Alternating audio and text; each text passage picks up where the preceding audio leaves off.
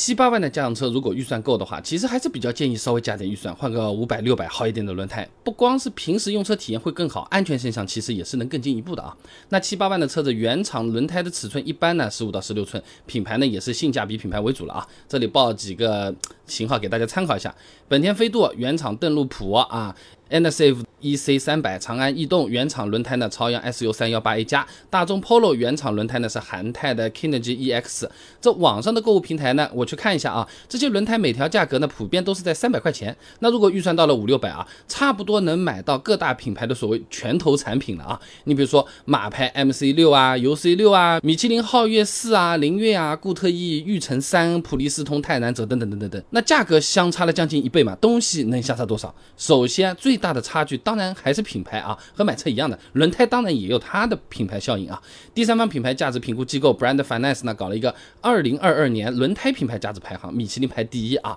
品牌价值七十七点三六亿美元啊。第二名呢普利司通品牌价值呢七十点九九亿美元，第三名呢德国大陆也就是土话的马牌啊，品牌价值呢四十二点五三亿美元。那我们多花了钱能买到一个更响亮、更大的一个品牌，而且呢他们的这个产品研发上呢也有可能会有。更大的投入啊！陈维芳等人在期刊《中国橡胶》上面发了一篇论文的，二零二一年全球轮胎七十五强正式出炉，里面有数据啊。这二零二零年各大轮胎企业的研发费用情况呢，普利司通是排第一名，八点九亿美元，米其林的第二，七点三四亿美元啊。所以说，贵的轮胎也不是完全卖个牌子，技术和用料上面当然也是有差别的啊。德国第四大化学集团朗盛，它有个说法的。低性能的轮胎配方呢，使用的呢是乳聚丁苯橡胶，简称的 ESBR 啊，加碳黑这么一个组合。那么许多高性能的轮胎呢，用的配方呢是溶聚丁苯橡胶，简称的 SSBR 加白碳黑。简单来说，材料还真的是有点不同啊。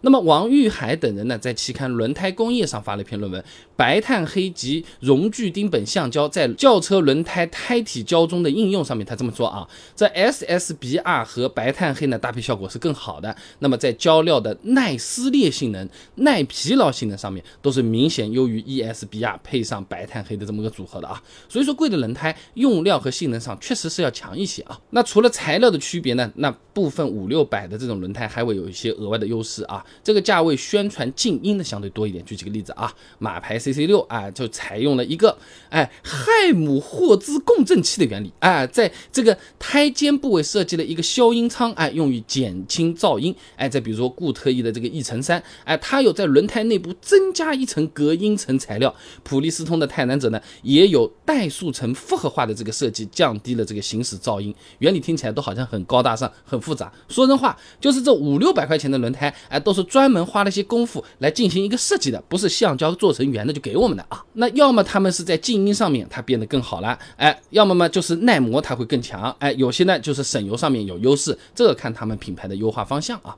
听起来听起来不错啊，哎，就是稍微贵了一些。那我们七八万的这种普通家用车有没有必要加这个钱呢？期刊《中国橡胶》上面有篇论文的，二零二二年六月份三十城市乘用车轮胎热销型号市场价格，它里面有数据的啊。这乘用车十六寸价格段分布，其中三百到五百的购买人数呢，百分之五十二点二，五百到八百的购买人数占比百分之三十八。哎，你可以看到啊，虽然买三百多轮胎的朋友占比超过了一半，哎，但是愿意多加点预算上个好点的轮胎也是不少的啊。那么，如果是预算够的朋友，加一起钱换一些更好的轮胎也是没什么问题的。我之前视频讲过的，好的轮胎确实在湿地性能、刹车性能、静音效果等等方面是更加强一些的啊。那即使对胎噪没什么。敏感度，哎，我觉得差不多还好，哎，但是像这种湿地性能、刹车性能，那还是和我们用车安全息息相关的。你比如说米其林啊，经常宣传自己的湿地性能是挺好的啊。皓月四，哎，这款轮胎一百公里每小时刹停距离就宣传说啊，比上代产品的皓月三短了两点四米。所以说换个好点的轮胎，夸张的说啊，未来能帮我们避免一次事故也是有可能的。毕竟嘛。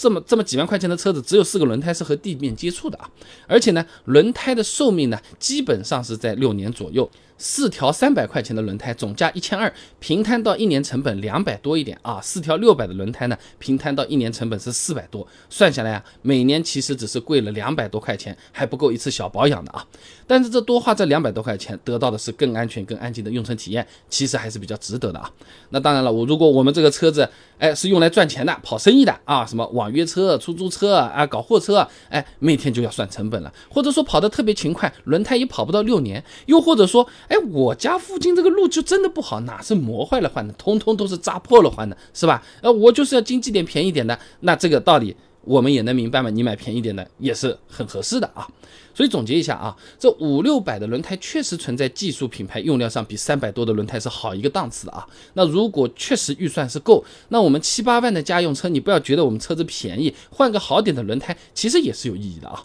用起体验来会更好一些。数据上来看的话，很多朋友也都是在这么做了，三成以上了啊。